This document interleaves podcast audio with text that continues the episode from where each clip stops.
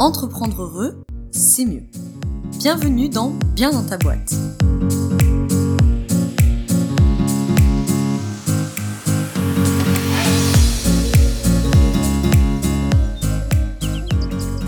Bienvenue dans ce nouvel épisode du podcast Bien dans ta boîte. Aujourd'hui, je te retrouve avec un épisode hors série GDA pour galère d'accompagnant. Donc, tout plein d'épisodes qui s'adressent aux professionnels de l'accompagnement euh, actuel ou futur, que vous soyez coach, consultant, consultante, formateur, formatrice, thérapeute, en tout genre. Il y a déjà 14 épisodes qui sont sortis. Les 10 euh, premiers sont dans la barre de description et les 4 précédents sont euh, très faciles à retrouver puisqu'ils sont sortis cette semaine. Donc, aujourd'hui, on se retrouve avec GDA 15 qui est le dernier épisode de la semaine et le dernier épisode de la troisième fournée de GDA. On se retrouvera dans quelques mois pour une quatrième fournée. Aujourd'hui, on va parler de la structuration de la séance et de comment structurer sa séance quand on est professionnel de l'accompagnement. Alors, je vais parler de structuration au sens large afin que chacun parmi vous puisse y retrouver, peu importe que vous soyez consultant, coach, euh, sophrologue, naturopathe, euh, ce que vous voulez.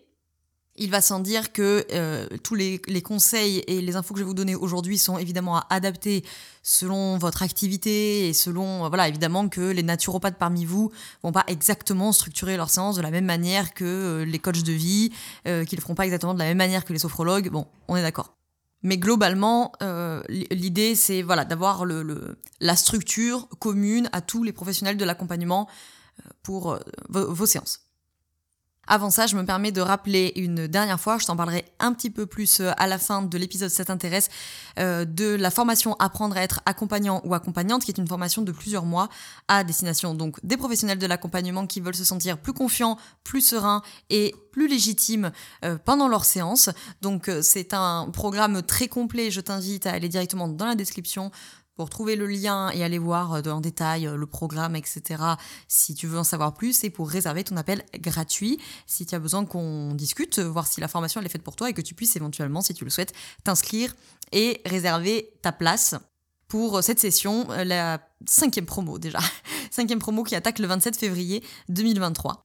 Si tu écoutes cet épisode plus tard, pas de panique, tu peux quand même aller voir la page de vente, rejoindre la liste d'attente ou peut-être que tu arriveras pour la promo 6 ou 7, que sais-je. Donc voilà, je, t'explique plus en détail à la fin de cet épisode euh, la formation, mais euh, je, monopolise, j'arrive pas à le dire ce mot décidément, à chaque début de podcast, je, je galère.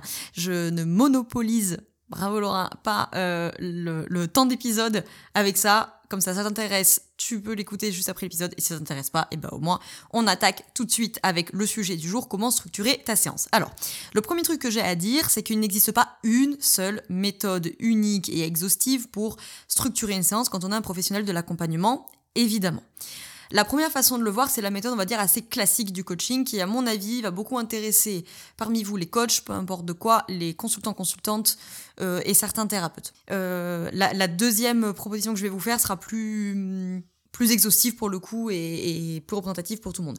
La première méthode, c'est la méthode classique du coaching, c'est-à-dire première étape, on ouvre la séance en débriefant l'interséance qui vient de s'écouler. Deuxième étape, on fixe l'agenda de la séance qui est en cours. Troisième étape, on fait la séance à proprement parler. Quatrième étape, on fixe l'agenda de l'interséance. Cinquième étape, on clôture. Donc en gros, la première étape, c'est de débriefer l'interséance. Ça veut dire qu'on vient déjà débriefer ce qu'il s'est passé pendant une semaine, deux semaines, trois semaines, quatre semaines, selon le délai qu'il y a eu. Comment ça s'est passé, comment le bénéficiaire se sent, comment il avance, et éventuellement le débrief des euh, exercices ou du travail qui a été donné à faire pendant l'interséance, que ce soit euh, des questionnaires à remplir, des exercices à faire, ou peut-être des, euh, des, tests effectifs, ou peut-être on a demandé au bénéficiaire de tester une méthode, peut-être qu'on lui a demandé de tester une mobilisation de croyances, peut-être qu'on lui a fait mettre en place un protocole, par exemple, pour les naturopathes, diététiciens, micronutritionnistes qui, qui m'écoutent, enfin bon, voilà. On vient faire le débrief, déjà, pour voir un peu les avancées, et, éventuellement pour donner de la matière à cette nouvelle séance, ou en tout cas pour faire le point euh, euh, pour cette nouvelle séance. Deuxième étape, on fixe l'agenda de la séance, c'est-à-dire qu'est-ce qui nous attend dans cette séance. Alors pour certains d'entre vous, vous avez des programmes préétablis, c'est-à-dire que vous savez d'avance qu'en séance 3 ils feront ça, en séance 4 ils feront ça, etc. Il y en a euh, des accompagnements où, la suite est logique, hein, c'est-à-dire que je sais pas, si vous accompagnez euh, je sais pas ce que je pourrais vous prendre moi de la réorientation professionnelle. Et ben si en première séance vous avez fait euh, euh, le travail sur l'ikigai bah on va dire admettons qu'en séance 2 ça va être assez logique qu'on arrive sur la question des valeurs et de la mission de l'entreprise ou bon quelque chose comme ça vous voyez. Donc des fois bon bah la séance suivante vient dans un dans une suite logique. Et puis des fois il n'y a pas particulièrement de suite logique soit parce que chaque séance est à inventé entre guillemets. Je pense notamment à ceux parmi vous, celles parmi vous qui peuvent être naturopathes ou ce genre de métier, c'est-à-dire vous n'avez pas nécessairement un planning par séance, mais tout dépend de ce qui a été vécu dans l'interséance. Est-ce que le protocole a marché? Est-ce que les habitudes ont été mises en place? Qu'est-ce qui n'a pas été mis en place? Bon, voilà.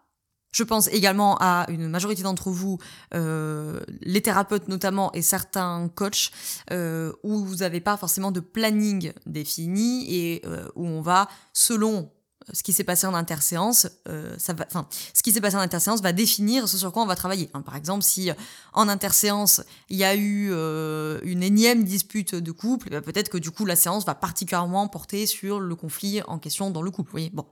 Bon, la troisième étape, je la passe rapidement parce que c'est le travail euh, de la séance à proprement parler. Et là, ça dépend de vos métiers, chacun de vos outils, etc. Mais ça, généralement, c'est pas la phase qui vous enquiquine le plus. Quatrièmement, on fixe l'agenda de l'interséance. Donc, ok, maintenant on va se revoir dans une semaine, deux semaines, trois semaines, quatre semaines. Donc, on va mettre ça, ça, ça en place. Je vous propose de faire ça, ça, ça. Je t'invite à faire l'exercice 1, 2, 3, 4, 5. Dernière étape, on clôture la séance. Ça, c'est la structuration vraiment euh, classique de chez classique euh, du coaching qui s'applique à beaucoup d'autres corps de métier comme euh, les consultants, consultantes, etc., comme on l'a dit au début. Mais pour aller un petit peu plus loin, je voulais te proposer une autre lecture. C'est la division, on va dire, de la séance en trois étapes, et je vais insister sur la première et sur la troisième. Une structuration en trois étapes qui serait la phase sociale, la phase opérationnelle et la phase de conclusion. J'insiste sur la une et la 3 parce qu'au milieu, vous avez la phase opérationnelle qui correspond euh, à, la, phase de travail de la séance. Et ça, encore une fois, j'ai pas grand chose à vous en dire. Euh, ça, on le travaillera beaucoup en formation parce que là, pour le coup, c'est la posture, c'est les outils, etc. Mais c'est pas l'objet de l'épisode en question. La première phase, c'est la phase sociale. Je vais insister un petit peu sur celle-ci parce que souvent, elle passe mais complètement à la trappe. Cette phase sociale, c'est une phase où on crée du lien où on se présente, où on se découvre et on crée du lien avec le bénéficiaire. Donc évidemment, tu m'as compris que c'est une phase qui va avoir tendance à diminuer hein, au fur et à mesure des séances, forcément, puisque tu vas pas euh, à huitième séance refaire cinq minutes de l'AU sur ton parcours, tes valeurs et ton approche de ton métier. On est d'accord? Donc c'est une phase qui diminue petit à petit, mais très souvent je la vois juste complètement absente en fait chez les pros de l'accompagnement. Or, c'est une phase qui est hyper importante parce qu'elle permet de diminuer l'anxiété de la rencontre et elle permet de commencer à créer de l'alliance avec son bénéficiaire. Alors, souvent, cette phase sociale, pour beaucoup d'entre vous, euh, je crois que vous êtes dans le même cas que moi, c'est-à-dire que vous avez un appel découverte, ou peu importe la forme que ça prend dans ton business, mais où du coup, cette phase sociale, petit 1, elle est aussi faite pendant l'appel découverte, ou la session préliminaire.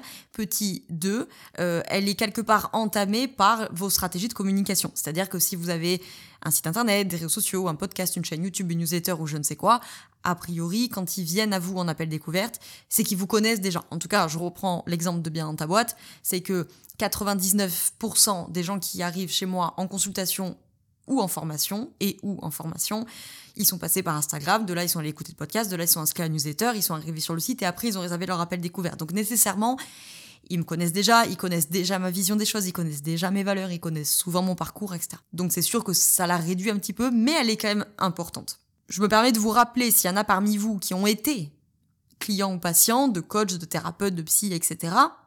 J'espère que c'est le cas, parce que si vous êtes accompagnant et que vous n'avez pas été accompagné, je vous invite euh, urgemment à le faire. Si vous avez déjà vécu euh, le fait de commencer un accompagnement avec un praticien qui ne fait pas de phase sociale, je sais pas si vous si vous l'avez vécu, je sais pas si vous vous souvenez, c'est extrêmement désagréable. Quand tu arrives pour la première séance et que bam de but en blanc, ok bonjour asseyez-vous. Bon alors qu'est-ce qui vous emmène? Euh, euh, ok, bonjour, en fait, tu es qui? Voilà. Donc, je trouve que c'est vraiment indispensable cette phase sociale. Elle va diminuer l'anxiété de la rencontre, elle va commencer à créer l'alliance. Et je trouve que ça contribue grandement à la posture horizontale. Alors là, on peut ne pas être d'accord, mais en tout cas, moi, c'est la vision que je vous partage en formation, puisque je, je suis quand même du courant humaniste, donc euh, de cette logique de la posture horizontale. C'est-à-dire, on est des partenaires, on est en co-construction, en co-travail vers ton objectif. C'est pas euh, moi je sais, moi j'ai le savoir et toi tu m'écoutes. Parce que moi je pars du principe que ça, c'est antinomique avec la possibilité de rendre le bénéficiaire responsable et autonome. Je te renvoie vers l'épisode GDA numéro 13 sur cette question de la responsabilité de l'autonomie, ça t'intéresse? Cette phase sociale, elle est importante parce qu'elle permet aussi qu'on se remette chacun à un niveau. C'est moi aussi j'ai un parcours, moi aussi j'ai une histoire, moi aussi j'ai des valeurs, moi aussi je n'ai pas de vérité sur l'existence. Je suis pas, je suis pas philosophe, je suis pas gourou, je suis pas, voilà, je suis pas politicien, je suis pas. Donc on va faire alliance tous les deux. Et pour faire alliance, bah, il faut que je me présente quand même. Donc voilà, cette phase sociale, elle est très importante. Elle va évidemment diminuer euh, de, séance en séance. Hein. Encore une fois, c'est pas la peine en séance 6 de refaire 5 minutes de l'AU sur euh, qui tu es, d'où tu sors et pourquoi tu en es là. Voilà. Mais je trouve que c'est quand même important. C'est un exercice, hein, la phase sociale, parce qu'il faut pas qu'elle soit trop longue non plus parce que ça peut gonfler ton bénéficiaire, parce qu'il n'a pas non plus forcément euh, besoin de connaître euh, tous les détails de ton parcours, du pourquoi, du comment, et parce qu'il sait peut-être déjà des choses selon la stratégie de communication euh, de ton business. Et à la fois, il il faut pas la négliger non plus. Et du coup, le deuxième point sur lequel je voulais insister, c'est la phase de conclusion. Alors celle-ci, mes amis, J'insiste dessus parce qu'alors, elle, généralement, elle n'est pas forcément absente, mais elle est bâclée. Ça arrive aussi à tous les professionnels de l'accompagnement, moi y compris, hein, de se rendre compte que péta, il est 58, j'ai une consulte dans deux minutes, donc euh, clac, clac, clac, clac, clac, on conclut vite. C'est vraiment pas une bonne idée. La phase de conclusion, elle est très importante pour une raison très simple, c'est qu'il existe à ce moment-là, dans les 5, 10 dernières minutes de votre séance, 15 dernières minutes de la séance, il existe à ce moment-là une perméabilité du système ou du bénéficiaire que vous avez en face de vous. Encore une fois, si vous-même vous avez été client ou patient, rappelez-vous comment votre état d'esprit change et comment votre, euh, votre oreille, entre guillemets, change à partir du moment où le praticien commence à dire alors, je vois que euh, on arrive tranquillement au terme de notre séance, il nous reste 10 minutes, on va prendre le temps de conclure cette séance. T'as vu d'un coup, comme toi, quand t'es de l'autre côté du bureau ou sur le canapé, là, t'as vu d'un coup, clac, ton mindset, il change un petit peu et tu deviens particulièrement à l'écoute. Il y a une perméabilité à ce moment-là du système et du bénéficiaire. Donc cette phase de conclusion est très importante. Ce que vous dites ici, ils vont vraiment s'en rappeler. Ils vont vraiment processer et cogiter sur ce qui a été dit les dernières minutes. Donc cette phase de conclusion, vous devez la construire tout au long de votre entretien, d'où la capacité à prendre un peu de recul et de perspective sur le discours du bénéficiaire et de jauger ce qui doit être donné pendant la phase opérationnelle pour qu'on avance, et ce qui doit être conservé pour la phase de conclusion, parce que vous profiterez de donner ces éléments importants pendant que le système vous est perméable. Donc de ne pas distiller trop d'éléments importants en amont de cette phase de conclusion. Je vous invite là aussi à vous rappeler, quand vous êtes vous côté bénéficiaire, quand vous êtes dans la phase opérationnelle, votre euh, processus cognitif, il est, à fond. Votre cerveau, il est en train de, de tourbillonner là, et, euh, et, et, ça turbine dans tous les sens, vous êtes en train de réfléchir, et, les interventions du praticien vous permettent de cheminer, vous permettent d'avancer, vous permettent de vous réguiller, de vous recentrer. Mais hum, votre cerveau, vous voyez, il est moins perméable. Il est en train de cogiter, il est en train de cheminer en fait. Dans la phase de conclusion, vous n'êtes plus en train de cheminer. Vous êtes avec votre praticien en train de faire le bilan de cette séance. Donc là, votre cerveau, il n'est pas en train de turbiner à 8000 euh, pour trouver des idées, pour cheminer, etc. Il est revenu à Ok, faisons la conclusion. C'est pour ça que j'insiste aussi beaucoup dans la formation euh, Apprendre à être accompagnant ou accompagnante sur la posture, au fait de respecter les silences, d'accueillir les silences du bénéficiaire. Parce que dans cette phase opérationnelle, les moments de silence sont pas toujours signes qu'il a plus d'idées. C'est même rarement le cas. La plupart du temps, ces moments de silence viennent soit d'une émotion qui a besoin d'être régulée et qui euh, demande un petit peu de, repli, soit euh, de la réflexion, en fait, où votre bénéficiaire est en train de réfléchir, donc il se tait là une minute pour remettre un petit peu ses idées en place, euh, faire un peu du tri dans sa pensée et se préparer à vous rendre son discours accessible, que son discours soit suffisamment décentré pour que vous puissiez y avoir accès. Donc il faut pas les interrompre, hein, ces silences-là, c'est important. Donc voilà, ce que je voulais vous dire pour cette phase de, conclusion, ne la négligez pas, elle est très importante parce que c'est notamment là-dessus qu'ils vont euh, cogiter en interséance. Et donc ça vous permettra que l'interséance soit d'autant plus productive et que en séance suivante, une fois votre phase sociale terminée et que vous allez faire le débrief de l'interséance, euh, on aura euh, une interséance riche. Alors quand je dis riche, c'est ils auront peut-être pas fait 20 000 choses, mais ça, entre guillemets, je m'en fous de ce qu'ils font. Ils auront processé, ils auront décanté. Si on donne toutes les infos en phase, opérationnelle, qu'il y en a 90% qui leur passent à la trappe, et que la conclusion, ça se résume à bon, et eh ben voilà, donc euh, maintenant il est 58, donc pour la prochaine fois, je t'invite à me remplir ton ikigai et à me faire ton bilan des forces, et on se revoit dans deux semaines. Oui, alors effectivement, les forces et les, valeurs, ou les kikai, j'ai dit comme exemple, sûrement ça sera fait. Ça sera fait. Mais voilà, tu vois, il n'y aura pas eu toute cette nourriture que, que, tu aurais pu rendre fertile et, et digeste, si je pourrais dire ça comme ça, si tu avais suffisamment construit ta phase de conclusion et surtout pris le temps de faire cette phase de conclusion. Voilà ce que j'avais à te dire sur cette histoire de structuration de séance. Je prends 2-3 minutes pour te présenter davantage la formation Apprendre à être accompagnant ou accompagnant dont la promo 5 attaque le 27 février 2023. Si tu écoutes cet épisode plus tard, pas de panique, va sur le site, il y aura sûrement une prochaine session euh, pas loin du moment où tu regardes. Donc pour te dire, cette euh, formation, elle dure plusieurs mois et comme je te l'ai dit au début, c'est un programme à destination des professionnels de l'accompagnement, coach, euh, thérapeute, consultant, consultant, formateur, formatrice, bref, professionnels de la relation d'aide qui veulent être plus sereins, qui veulent être plus confiants, qui veulent se sentir plus légitimes, en résumé, qui veulent gagner en posture. Donc ça c'est l'élément central de ce programme. Il y a des journées qui sont consacrées à de l'outillage, mais le gros du programme c'est la posture. C'est-à-dire je veux qu'en repartant de là, vous sachiez réagir, vous sachiez répondre, vous sachiez relancer, vous sachiez réorienter, vous sachiez créer de l'alliance, créer de la confiance, avoir une posture qui est stable, que quoi que vous emmène votre bénéficiaire, vous sachiez répondre, réagir, euh, réorienter évidemment s'il y a besoin, euh, en capacité de gérer vos émotions, les émotions que vous avez à réceptionner. Voilà, c'est tous ces sujets-là, euh, parmi tant d'autres, l'appel découverte, etc., les bases de la psycho, qu'on va balayer, partant du postulat euh, que nous prouvent les études, hein, que 80% de la réussite d'un travail d'accompagnement dépend de cette alliance praticien-bénéficiaire. Les outils, c'est 8%. Or, la majorité du temps, on a été formé à de l'outillage et pas à de la posture. Donc, c'est le plus important, travailler cette posture pour pouvoir créer de l'alliance. Ce programme vous accompagne là-dedans.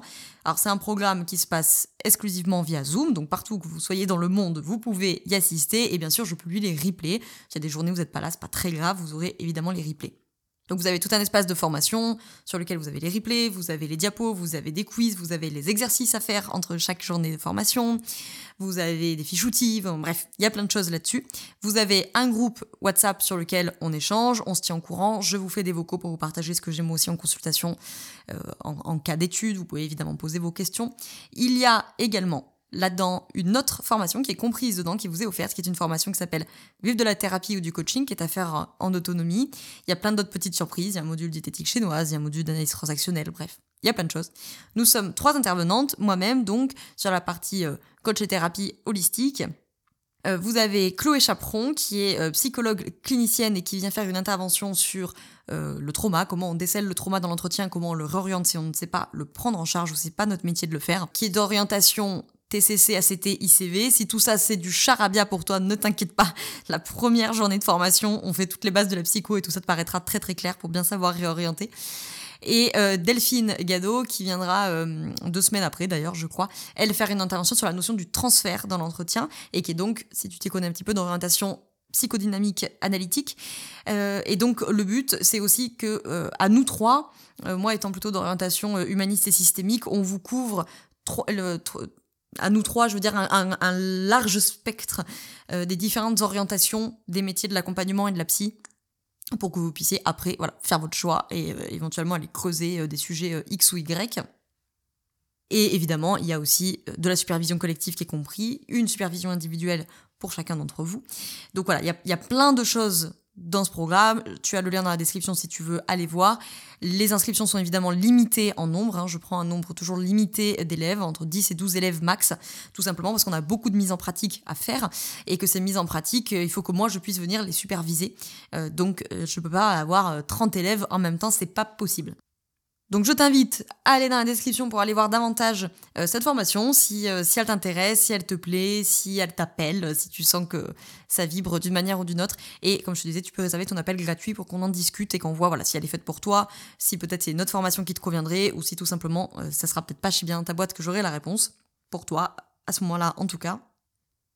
Mais peut-être que cette formation, c'est la bonne réponse. Hein. C'est déjà la cinquième promo, donc je commence à avoir un petit peu de, recul quand même sur euh, les élèves qui, y participent et euh, sur euh, les raisons pour lesquelles vous venez, ce que ça peut vous apporter en termes de, confiance, en termes de légitimité. Il y a aussi les avis, des avis d'anciens élèves hein, sur la page si tu veux aller voir. je commence à avoir un peu l'habitude des, questions qui reviennent souvent et, des points que vous avez besoin de solidifier. Donc je serai très heureuse de te retrouver euh, dans cette formation euh, pour cette promo ou peut-être pour une prochaine si cette fois-ci euh, c'est pas le bon moment pour toi. Je suis à ta dispo pour répondre à tes questions. Vous avez plein de moyens de me joindre facilement, réserver l'appel gratuit, Instagram, par mail, etc. Et je t'en remercie surtout d'avoir écouté cet épisode jusqu'au bout. Je t'invite à le partager si euh, s'il t'a plu et si tu penses qu'il peut intéresser euh, quelqu'un autour de toi. Euh, l'année dernière, on a fait partie des 15% des podcasts les plus partagés, donc je vous en remercie grandement et, je vous invite à, continuer pour qu'on fasse connaître ce podcast et, et ces sujets-là qui vous intéressent, j'imagine, si vous le partagez. Je te remercie d'avoir écouté cet épisode jusqu'au bout. Je te souhaite une très belle journée ou une très belle soirée selon quand tu m'écoutes. Je te retrouve très bientôt avec d'autres GDA et puis dans les autres épisodes du podcast non hors série, en formation peut-être, je l'espère. Et, euh, et je te souhaite surtout, évidemment, d'être bien dans ta boîte. Ciao, ciao.